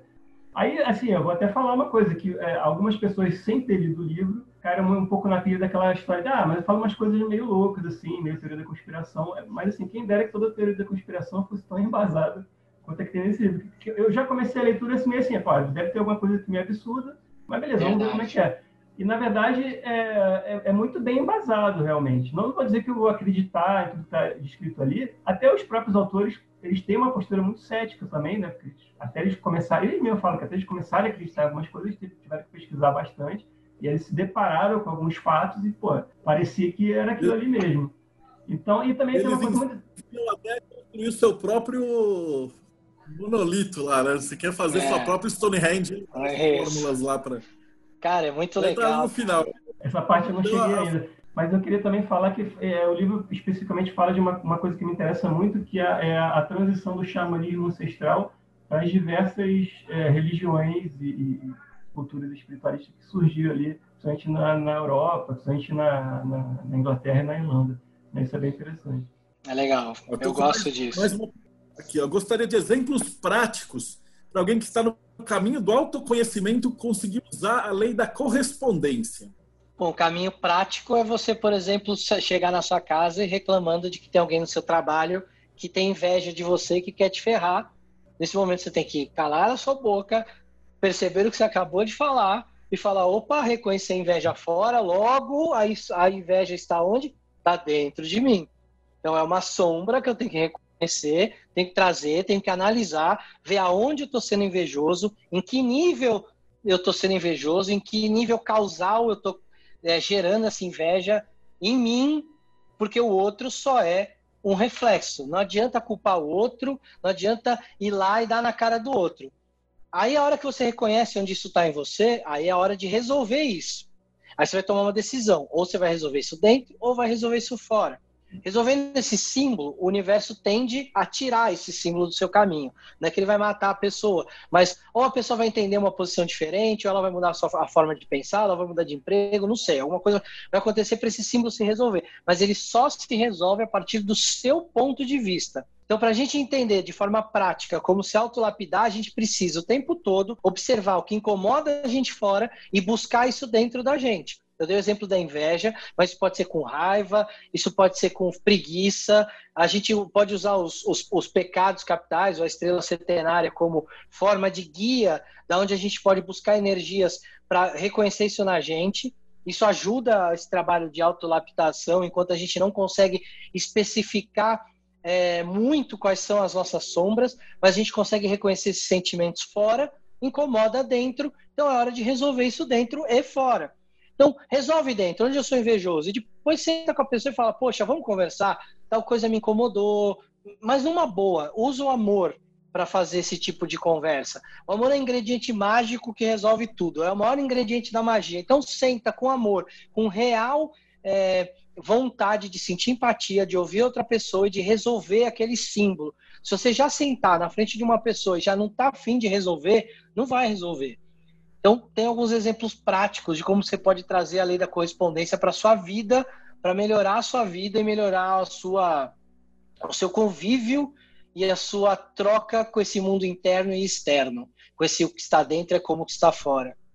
Bom, se a gente vai falar de, de mundo prático, vou falar um pouquinho mais de política de novo, acho que vai valer a pena. Pensa o seguinte comigo aqui. Imagina, é, tem gente que é, odeia o Lula, tem gente que odeia o Bolsonaro. Então você imagina como um sujeito odeia o Lula e como um sujeito odeia o Bolsonaro, vê se não é, isso não é parecido. E se você comprovar que é muito parecido, tenta não fazer igual. É, tem uma pergunta que complementa isso, né? O centro do pêndulo vem pela experiência e não pelo estudo. É possível chegar no centro do pêndulo apenas de maneira teórica? Não. Só de maneira teórica, não. Mas o estudo complementa a experiência e vice-versa. Os dois são importantes. A gente está falando de dois polos, né? Eu, eu aprendo a teoria e vou para a prática, né? É, não adianta ler todos os livros de natação no mundo e nunca pular numa piscina que você não vai aprender a nadar. Então, só pelo caminho teórico você não, não vai chegar lá. E só pelo caminho da experienciação, talvez você não consiga trazer isso para uma análise de compreensão do que está acontecendo, do fenômeno que está acontecendo. Então, o equilíbrio entre estudo e prática, ele é muito importante no caminho do mago. O mago, ele se vale de de teoria, se vale de livro, se vale do tal substrato que eu falei, e ao mesmo tempo ele é o cara que vai lá, ele testa, ele tem um diário mágico, onde ele anota os resultados dos experimentos dele, ele trata a magia como uma ciência, como se fosse um trabalho científico. Eu acho que o grande segredo do sucesso mágico está justamente no equilíbrio entre a, a, o estudo e a experienciação. Vou voltar a falar sobre autoobservação, né? É, vou falar um pouco do, acho que até do do Epicúrio que falou isso, não foi nem o estoicismo, não é nem o estoicismo, é do epicurismo. Pensa o seguinte, é, você vai sair de casa todo dia, digamos que você é motorista de Uber, sei lá, o taxista, você sai de casa todo dia para trabalhar, no mundo antes da quarentena, o que vai ser depois da quarentena. Aí você sai todo dia para dirigir em São Paulo, na grande São Paulo. E aí, todo dia tem aquele trânsito, tem gente que está te cortando pela frente, gente que não sabe dirigir direito, e você sempre fica puto e sempre xinga os caras que te cortam, que não sabem dirigir direito. Só que isso acontece todo dia. Se você para para refletir que isso acontece todo dia, você já sai de casa, já deveria sair de casa, esperando uma coisa que sempre acontece e não ficando surpreso quanto a isso. E aí isso é a parte da, da teoria. Ou seja, você está pensando nisso, então vou sair de casa, eu já sei que pode acontecer uma coisa errada no trânsito. Não é uma batida, uma, uma capotagem, isso seria uma coisa para você ficar realmente puto. Mas se um cara só te cortou pela frente ou alguém está dirigindo mal do seu lado, isso já é para ser esperado. Você não deveria ficar com raiva disso, porque é uma coisa já esperada, que você já estava planejando isso. E é isso que é, que é a parte teórica e depois a parte prática. Muitas vezes você falha na parte prática. E muitas vezes sem a parte teórica você não entende que você está só repetindo as mesmas coisas. E é muito difícil a pessoa perceber isso se ela não está se auto-observando no momento que ela fica puta, que tem uma explosão emocional. E quando você começa a pensar com antecedência, você vê que isso é uma puta besteira, quer dizer, só te, só te traz problemas. Eu tô com uma outra boa aqui. O, o Cristiano coloca aqui no Caibalion, você fala assim, com o pêndulo, né? Que ele vai de um lado para o outro. Tá, ele coloca assim, se você estiver transcendendo, tiver, por exemplo, entre aspas, subindo a corda do pêndulo, e o pêndulo vai se, parar de se movimentar nos extremos tão absurdos. Ele passa a ser uma vibração menos é, gigantesca, né? ou menos obtusa. Eu achei bem interessante a colocação é, de, dele. De forma prática, é exatamente a gente sair da situação. É a gente olhar a situação de cima, de fora. A gente não se envolver pelas emoções é, exageradas de uma situação. Então a gente consegue olhar esse pêndulo de cima, ficar lá em cima. E, e, e é justamente essa transcendência que traz a lei da neutralização para a prática. É a hora que a gente não se envolve naquilo como um extremo e aí consegue manter o nosso pêndulo dentro de um certo controle, lembrando que a gente é incapaz de parar o, o pêndulo, mas a gente é capaz, enquanto mago, de transcender ele no sentido de olhar ele de fora e entender como as coisas acontecem. Por exemplo, um mago que estuda muito história, ele vai propor uma saída pós-pandemia para como vai ser o mundo, porque ele já tem uma ideia de que o mundo é cíclico. Então ele sabe como o pêndulo funciona. O mago ele vai saber exatamente qual que vai ser o resultado da próxima eleição, porque ele sabe como o pêndulo vai caminhar. Ele sabe que o pêndulo andou muito rápido para um lado e que agora o pêndulo precisa voltar. Então, talvez o pêndulo ainda segure um pouco lá, talvez, mas ele vai ter que voltar. E a hora que ele voltar, será que ele vai voltar tão rápido, menos rápido? Será que os exageros para um lado vão fazer ele voltar para um exagero para o outro? Então, o mago ele tem essa capacidade de fazer uma análise também.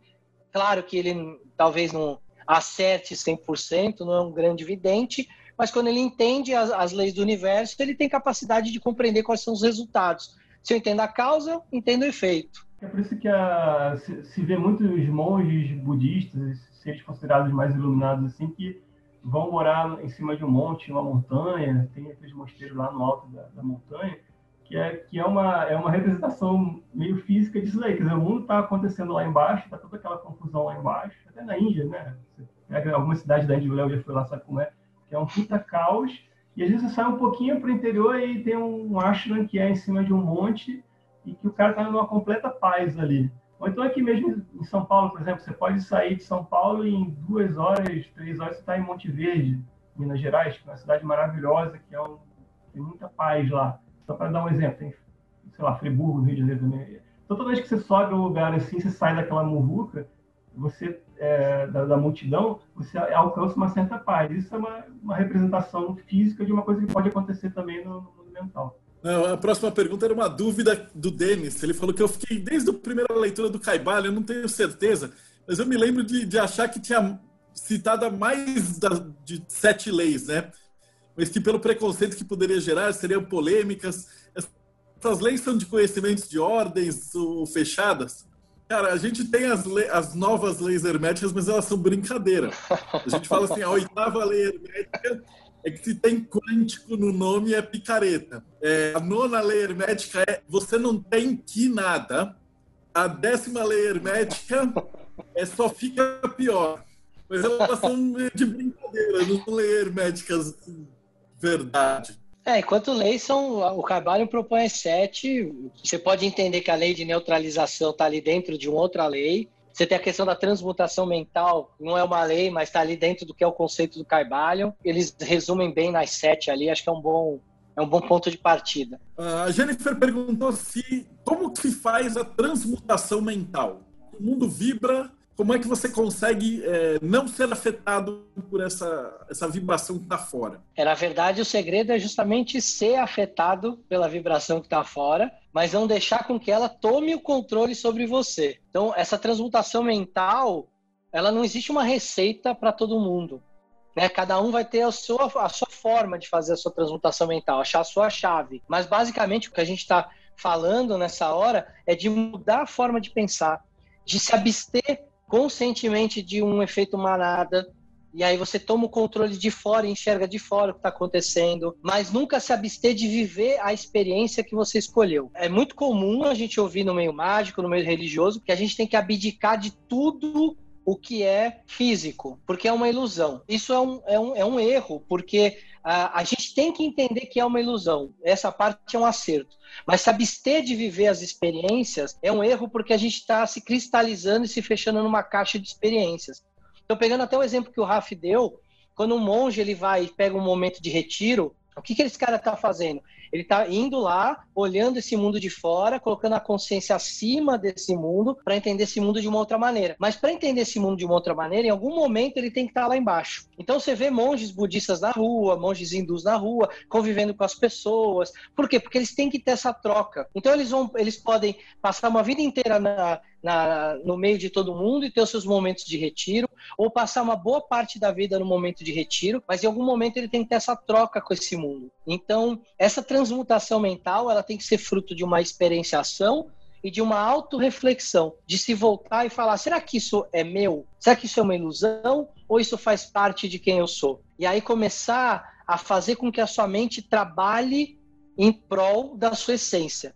Começar a descobrir quem você é e fazer a sua mente focar no que você é. A hora que a gente consegue trazer todo o nosso intento, todo o nosso foco, toda a nossa vontade para o que a gente é, tudo que a gente quer vai começar a acontecer. Aqueles lances de lei de sincronicidade, que tudo se encaixa, tudo acontece, tudo dá certo, a vida começa a ficar muito boa, os seus objetivos começam a ser realizados, e você vê que é uma série de coisas que não importam, você queria lá, mas hoje você vê, puta, pra que eu queria aquilo? Não importa isso hoje. Você vê que isso começa a se tornar mais frequente, e aí você vai sentir como consequência disso, e não como objetivo a ser perseguido, você vai sentir uma alegria interior, uma paz, uma, uma um estado de, de contemplação interior que ninguém vai conseguir te tirar. Esse é o produto final dessa transmutação mental. Interessante isso que o Léo falou, complementando, é que muita gente pensa na transmutação mental como uma coisa que você aciona e aí resolve e acabou. Mas é, assim como você deve ser mago 24 horas por dia, você também deve estar se transmutando mentalmente todo o tempo, até o ponto que você já está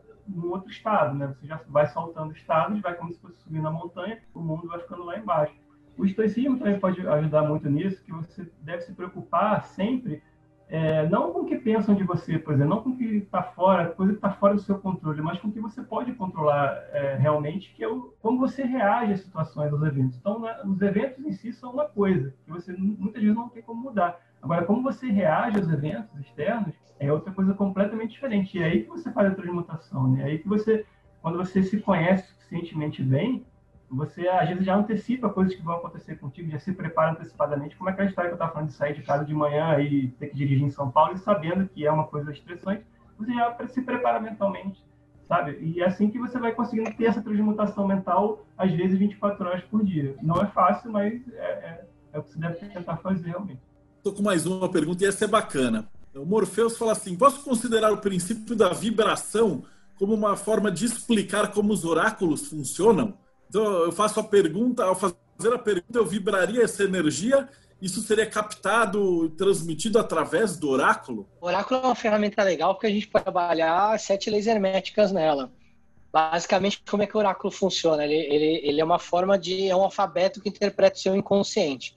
Então, o que você está vibrando, o que você está pensando, o que você é, é dentro, vai ser manifestado fora a polaridade, a polarização do que você está falando vai ser entregue ali em forma de símbolos. A questão de causa e efeito, eu penso isso, logo o efeito é um alfabeto que traduz o que eu penso. Então, poxa, é muito legal o oráculo porque a gente consegue entender que o oráculo é uma ferramenta que funciona sobre os aspectos dessas sete leis e que ele está acessando o seu inconsciente para traduzir coisas que seu inconsciente já sabe e que seu consciente não está conseguindo trazer. E aí é uma ferramenta que busca e traz isso para o consciente. Então, a hora que o cara lê um oráculo para você, tá te iluminando aspectos do teu inconsciente que você não conseguiu acessar, mas que você já tinha tomado uma decisão. Então, por exemplo, quando o oráculo fala assim: "Ah, tem uma grande chance de você viajar para o exterior por um projeto". Cara, isso já tá no seu inconsciente. Você já percebeu, já pescou isso de alguma forma na sua vida que isso pode acontecer. O oráculo vem como uma forma de interpretar essa lei da vibração, do mentalismo, da causa e efeito,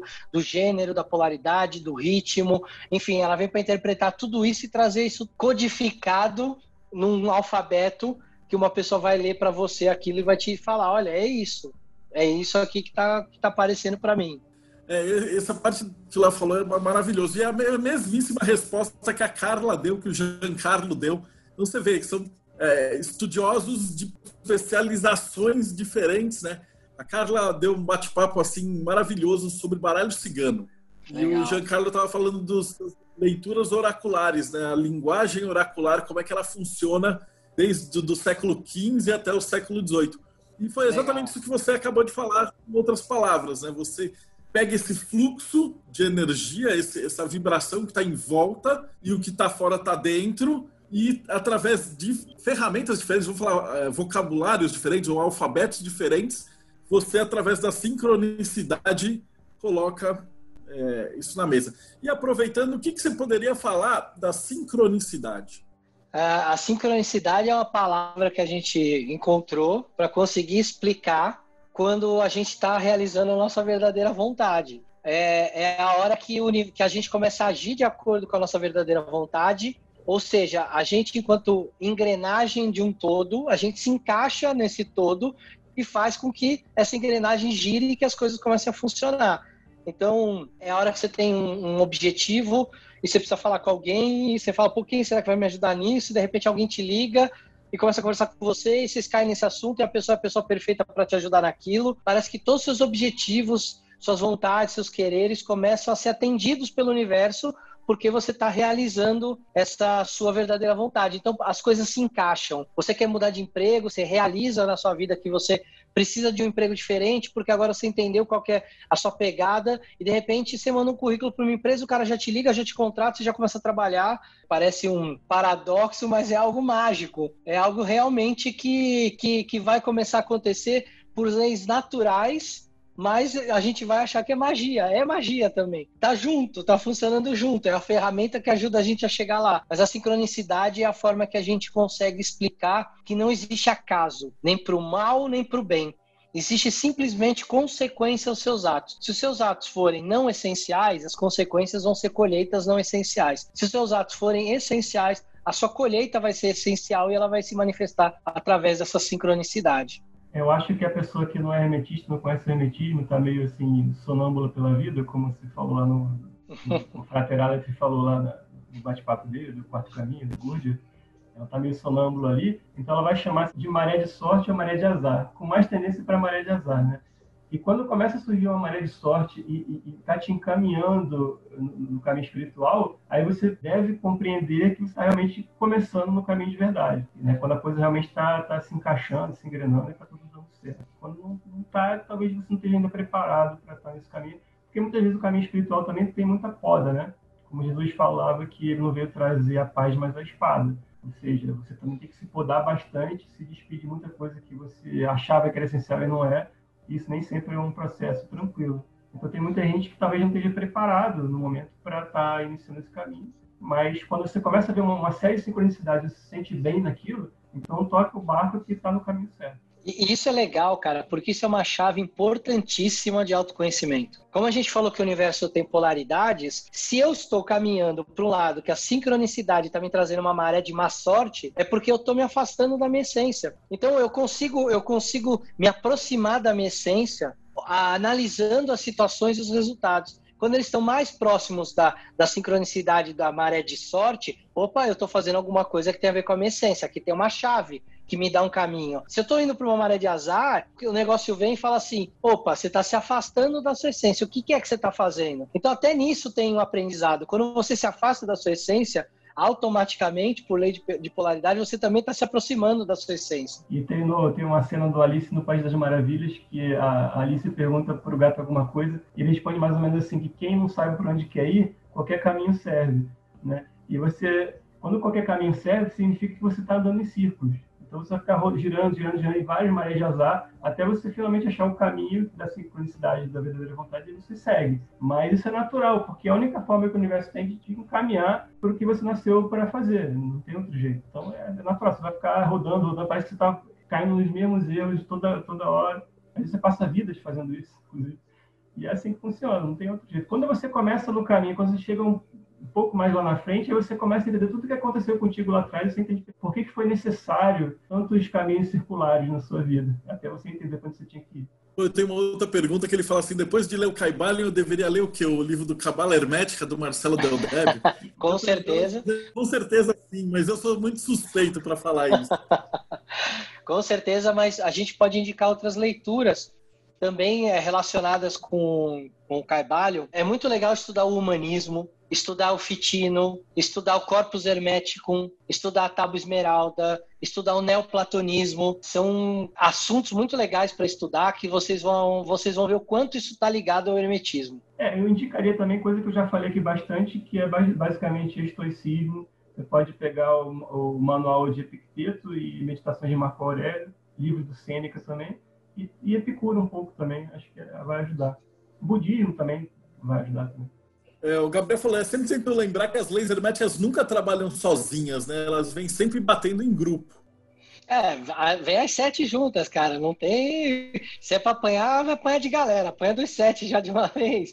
Não tem jeito. É, não, não dá para desassociar uma da outra. Elas estão sempre juntas. A forma de organização em sete, ela pode ser uma armadilha para a gente tentar entender um processo, uma sequência, mas esquece, não tem uma sequência. A gente está falando de leis naturais que se convergem e se conversam o tempo todo. Quando eu estou falando do que está fora, o que está dentro, automaticamente eu estou vendo gênero, eu estou vendo polaridade. Então não, não tem como fugir de tudo acontecendo ao mesmo tempo. É, e, e, enquanto eu estou fazendo tudo isso, a lei da gravidade está me mantendo no chão. Então, todas essas leis estão atuando ao mesmo momento e não tem como desassociar uma da outra ou criar um processo de escadinha. Ah, primeiro é uma, depois é a outra. Não. É tudo ao mesmo tempo, o tempo todo. É da mesma forma que a ciência não consegue estudar a gravidade isolada do eletromagnetismo, nem a força nuclear forte isolada da força nuclear fraca, e por aí vai, é a mesma coisa. É, isso aí são leis naturais. Eu gosto muito de encarar o, as leis herméticas como leis naturais, como a força da gravidade, como o eletromagnetismo. Isso não, não desliga nunca, está sempre aí. O Ronei perguntou se o selfie tem alguma participação na prática das leis herméticas. Ah, ele tem, né? Eu, eu, acho que se a gente for pegar o self como processo junguiano de individuação, a busca pela essência, a busca por quem você é, é o processo de individuação que o Jung transformou dentro da teoria dele. Então, quando você lê Jung, você entende o que é buscar individuação, o que é buscar trazer aspectos do inconsciente para a consciência. A gente está falando da mesma coisa que é trazer aspectos do inconsciente para a consciência, trazer a sombra e buscar a sua verdadeira vontade, sua essência, seu sagrado anjo guardião, seu tal, o nome que você quiser dar para o caminho da sua verdade que você vai seguir. Então, o processo de individuação é um processo análogo a isso, sim. Pô, a gente está chegando aí quase no fim do nosso bate-papo. Obrigadão por tudo. E me conta o que, que tem de novidade lá no Conhecimentos da Humanidade. Geralmente eu que, aliás, eu vou lá amanhã, né? Vai, amanhã você vai estar tá lá com a gente. Pode falar o que vocês estão fazendo aí de, de novidade. A gente tem live toda quarta-feira, às 8 da noite no canal. Amanhã o Marcelo vai estar tá lá com a gente. Então a gente vai trazer agora uma lista de convidados às quartas-feiras. Então amanhã nós vamos estar falando de tarô lá no, no, canal, junto com o Marcelo. O Marcelo vai falar um pouco do projeto dele. Além do canal, a gente tem a iniciativa dos cursos. Então tem o nosso site lá, o cdh.tv.br, que tem os cursos. Tem curso de cabala, de hermetismo, de Jung. A gente vai lançar agora em breve um curso de magia prática. Tem mais um curso de jornada do herói que o Bruno está montando. Enfim, a gente tem tá sempre lançando alguns cursos. Ah, fique esperto, porque a gente está fazendo um negócio legal agora na quarentena. A gente está dando um desconto de 40% nos cursos e quem compra no domingo assiste, participa de uma live comigo ou com o Bruno para falar do tema do curso. Tem uma live de duas horas que a pessoa pode tirar todas as dúvidas do curso. Tem um projeto que a gente amanhã vai anunciar na live, um projeto novo. E, pô, é isso. A gente está postando agora uma série de cruzadas no canal, falando um pouco do início da Idade Média, das cruzadas. Depois nós vamos falar pegar o gancho para falar de Templários, falar das grandes navegações. O Bruno acabou de entregar uma série muito legal de Jung, de trabalhar a sombra. Então, quem falou de sombra, dá uma olhada lá nos vídeos. São, ele fez um trabalho primoroso com relação a trazer esse aspecto junguiano. Então, tem bastante conteúdo lá, diferente de história, de psicologia, de mitologia, de magia. A gente gosta de abordar todos esses assuntos que, que fazem a nossa vida ser desse jeito maluco que ela é. Eu vou fazer a última pergunta para fechar aqui, que é como ajudar o amiguinho de acordo com as leis herméticas sem que a nossa vontade interfira na deles? Olha só, né? Essa necessidade de ajudar o outro sem o outro pedir é um problema. Então, se a pessoa não pediu, ou se você quer ajudar, pede autorização, pergunta se você pode pedir. Eu sempre lembro de um aluno meu que chegou uma vez, uma senhora ia subir uma escada rolante, ela largou duas sacolas de compras no chão, estavam pesadas, ele foi super solícito, catou as duas sacolas e falou: Eu vou ajudar a senhora. Só que antes dele conseguir falar, Eu vou ajudar a senhora, ela já estava gritando segurança. Então, para e pergunta: Posso ajudar? Precisa de alguma coisa? Precisando de ajuda? Porque a partir do momento que você se coloca no, na, na questão de ajudar e a pessoa fala, pode, o que, que isso hermeticamente está dizendo? Que naquele momento, naquele processo, aquela pessoa, enquanto símbolo, está admitindo que você participe daquele momento, daquela, daquela questão ali. Então, aquilo, a partir daquele momento, passa a ser um símbolo seu também. Então, a partir do momento que você se envolve com alguém, você quer ajudar ou fazer alguma coisa, pergunta: posso fazer? Quando você tenta ajudar sem, sem aprofundar, sem entender o que está acontecendo, aquilo se torna uma experiência rasa, em que provavelmente você pode estar tá desviando a pessoa da vontade dela. Lembrando que se só existe eu e Deus, quando eu desvio alguém da vontade dela, eu estou automaticamente, por lei de correspondência, me desviando da minha vontade. Então toma muito cuidado com esse ajudar. Esse ajudar ele não pode partir de uma questão de que a gente pressupõe que todo mundo precisa de ajuda. É muita arrogância nossa achar que a gente tem a capacidade de ajudar o outro. Então o que, que a gente pode fazer é colaborar, trabalhar junto coelaborar, colaborar. Então trabalha junto, propõe alguma coisa que possa ser feita junto, vê se essa pessoa assume que naquele momento o símbolo que ela representa pode se tornar parte da sua vida. Então, hermeticamente falando, toma cuidado com esses símbolos externos, porque às vezes essa questão de querer ajudar e lá resolver o problema rápido para ajudar sem entender o que está acontecendo, é, pode ser um reflexo de muitas coisas na sua vida que você toma atitudes rápidas, impensadas e não consegue aprofundar nos problemas e os padrões continuam se repetindo na sua vida e você culpa o seu namorado, sua namorada que não presta, que sempre faz a mesma coisa, aí repete padrão de emprego, repete padrão de relacionamento. Por quê? Porque nunca aprofunda nas situações. Então, quando quiser ajudar alguém, quiser propor, propõe uma colaboração e propõe tentar se envolver em um nível que você consiga tirar dali um aprofundamento simbólico daquela situação. Rafi, quais são suas considerações finais? Eu queria agradecer por ter me deixado pegar carona aqui na live do Léo, foi muito legal. nunca participou os três de uma live, acho que essa é a primeira é, vez. Outro dia eu participei da live com o Marcelo e da última vez que a gente, tinha, a gente tinha tentado participar de um podcast, deu tudo errado, né? Eu até falei no final, queria chegar no final, agora de novo, chegamos no final, não aconteceu, não caiu a energia, não caiu a internet.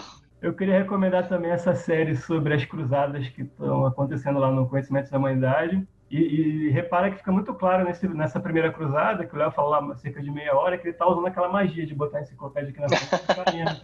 então, pode reparar que acontece isso lá. Ah, eu, eu, eu ia complementar isso que o Léo estava falando, de não ajudar a pessoa sem, sem ter o pedido. Também é muito importante a gente entender que nem todo mundo está preparado para iniciar num caminho espiritual, principalmente nesse tipo de caminho que tem mais a ver com cultismo, né? E coisas assim que são que mexe mesmo com a pessoa na, na profundeza dela, né? E, então, nem todo mundo está preparado, cada um tem o seu momento. Eu acho que, por exemplo, tem gente que não consegue passar da porta de uma casa espírita, de uma casa de umbanda. Eu acho que não vale a pena você forçar a pessoa achando que isso vai necessariamente ajudar ela. Mesmo que seja bom para você, no, no seu momento, não significa que outras pessoas vão estar preparadas é, e por isso também que muitas coisas em ordens iniciáticas são ocultas justamente por isso, porque nem todo mundo está preparado e tem que, tem que ter todo um processo para chegar até o momento que ela está preparada e tal, né? Então tem que respeitar isso mesmo. Acho que é isso, eu já dei uma última verificada. Tinha só mais uma pergunta que eu achei bem interessante, eu perdi aqui, peraí. É, eu acho que ela consegue fechar tudo que a gente falou aqui, né? Obrigado a todos. Além do ritmo, ela não contradiz, de uma certa forma, a evolução do espírito que deveria retornar à unidade de Deus? A gente esbarrou nisso quando a gente falou que você vai subindo pelo é, ritmo. Né? Na verdade, na verdade, ela é o oposto, né?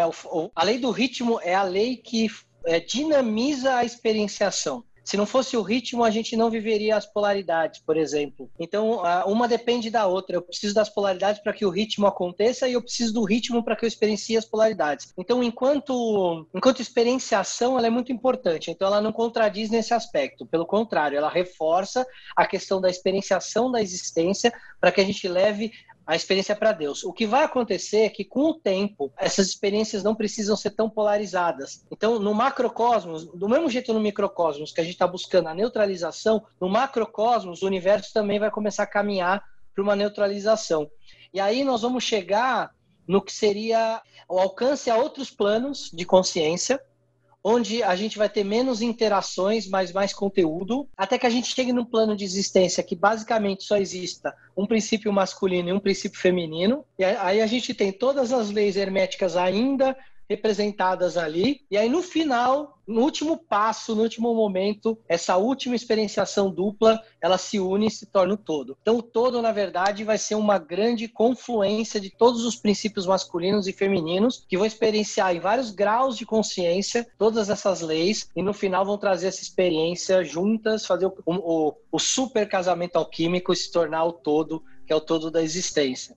Com isso, acho que fechamos com chave de ouro, cara. Então, uh, muito obrigado para vocês que estão assistindo. Então, toda terça e quinta a gente está fazendo aqui os bate-papos. E amanhã eu vou estar tá lá com o Léo no Conhecimentos da Humanidade. E até o próximo bate-papo.